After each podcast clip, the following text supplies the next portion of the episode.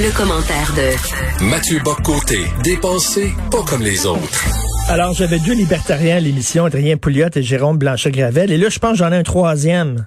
Mathieu Bocoté. Mathieu, Mathieu, j'ai un ami, j'ai un ami qui m'a écrit euh, ce matin. Il a dit Qu'est-ce qui arrive à Mathieu? Il est-tu en train de basculer de l'autre côté? Lui qui, a toujours vanté le sens de l'honneur de nos ancêtres, le sens du sacrifice, euh, euh, le côté qui travaillait fort, puis que bon, et, et là soudainement, c'est rendu comme il est en train de citer Éric Duhem. Il est en train de basculer, Mathieu. Alors là, premièrement, il faut éviter avec cette métaphore du basculement. C'est pas comme si d'un côté il y avait le clan de le camp des vertueux et de l'autre la tentation de la force hein, qui nous met, qui nous inquiéterait, l'espèce de tentation morbide qui pourrait nous hanter. Euh, dans ma chronique de ce matin, qui était consacrée au rôle des oppositions de la pandémie, je rappelais simplement une chose qui me semble nécessaire, c'est que on doit pour conserver l'adhésion populaire dans une crise comme celle-là, on doit cesser de voir dans chaque critique de l'opposition un geste séditieux. Et me semble-t-il que la, on nous répète sans arrêt, avec raison, qu'il n'y a pas de manuel pour gérer les pandémies, que le gouvernement fait de son mieux, et c'est tout à fait vrai, et c'est pourquoi l'immense majorité de la population euh, reconnaît non seulement l'effort, mais suit les règles.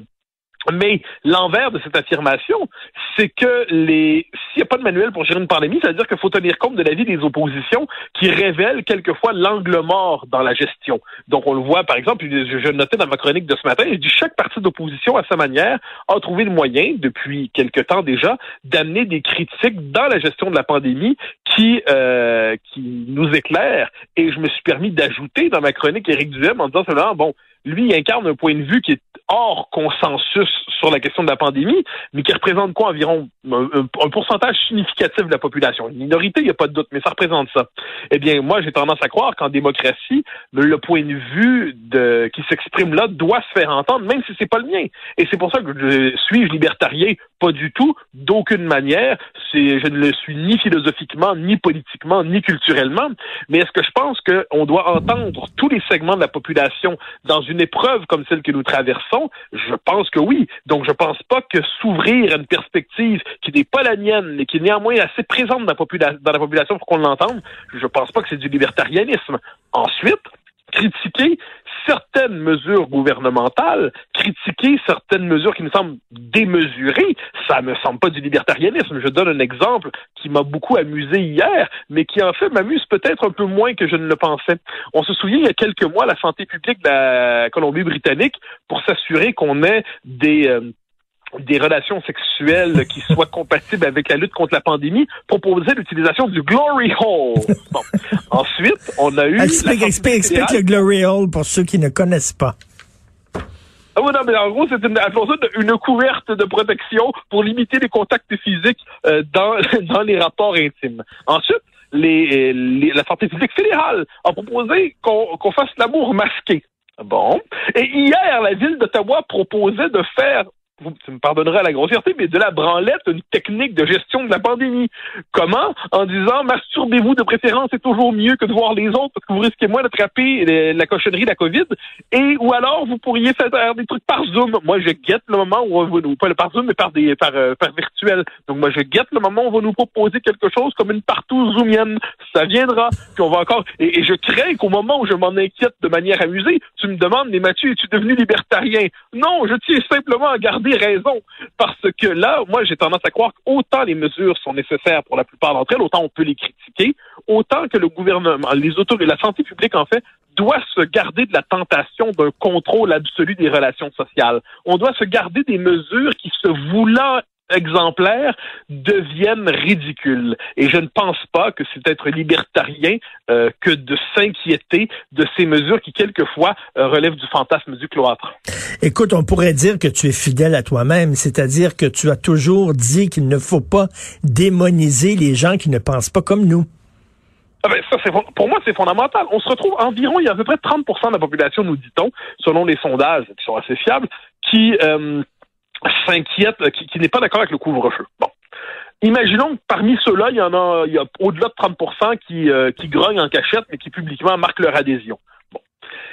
C'est quand même du monde, ce 30 %-là. C'est quand même du monde. Alors là, soit on peut décider qu'il n'existe pas soit on doit les entendre, je dis pas leur donner raison, je leur donne pas raison. Je, pense que là, bon, euh, on est dans l'épreuve du couvre-feu. J'aurais préféré qu'il n'arrive pas, mais une fois qu'on y est, on va chercher à pousser cette mesure-là jusqu'au bout pour voir dans quelle mesure elle est, euh, elle est efficace pour casser la, vague. Très bien. Bon, euh, je ne savais pas que, encore, une fois, je dirais que l'adhésion au couvre-feu ou l'adhésion aux mesures sanitaires devrait se passer, me semble-t-il, d'enthousiasme.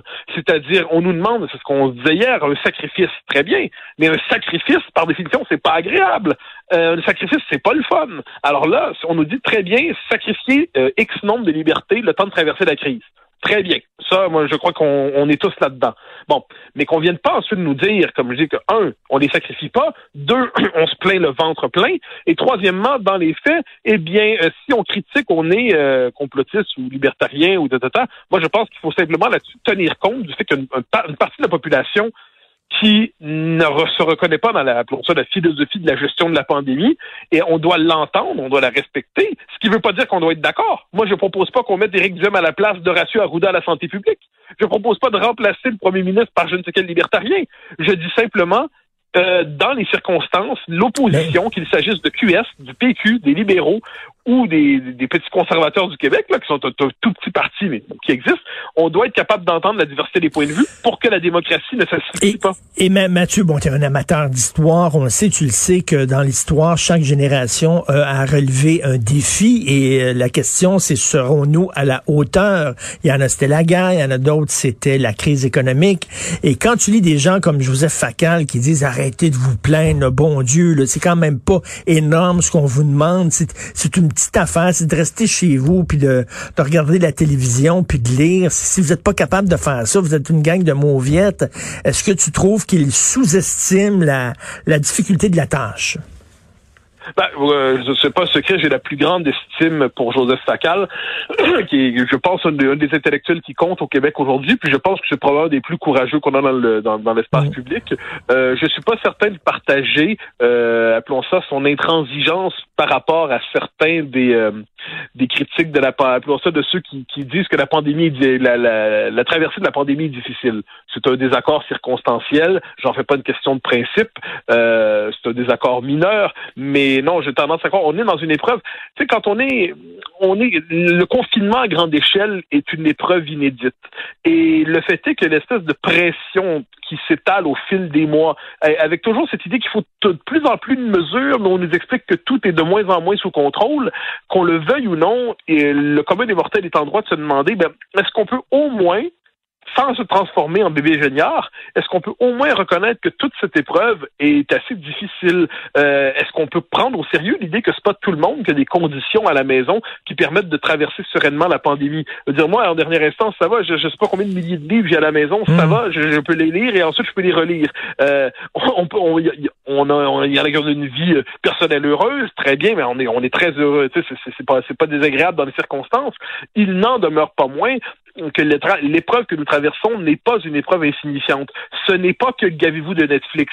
Il y a quelque chose qui se joue là-dedans dans notre rapport à la liberté, dans notre rapport à l'intime, notre rapport aux relations sociales.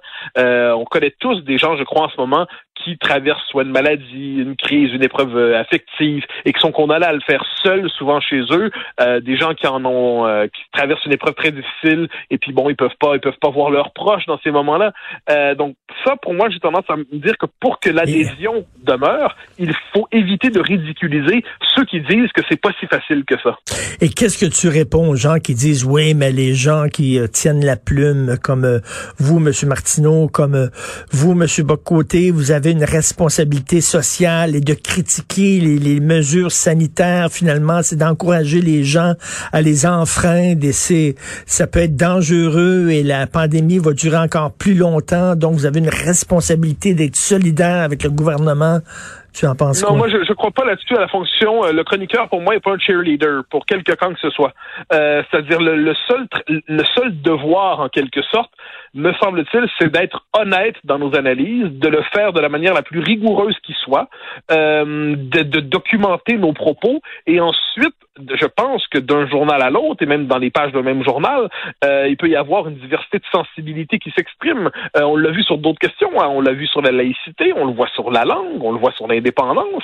Euh, inévitablement, à moins que la une forme que la, la, pandémie soit hors débat, eh bien, inévitablement, la diversité des philosophies, la diversité des sensibilités s'exprime. Et moi, je pense que dire cette mesure-là ne me semble pas judicieuse ne veut pas dire ne respectez pas les règles. Ça veut dire évitons de transformer une adhésion raisonnable, réfléchie, ou du moins, euh, bon, on, fataliste, c'est-à-dire, OK, on n'aime pas ça, mais on suit.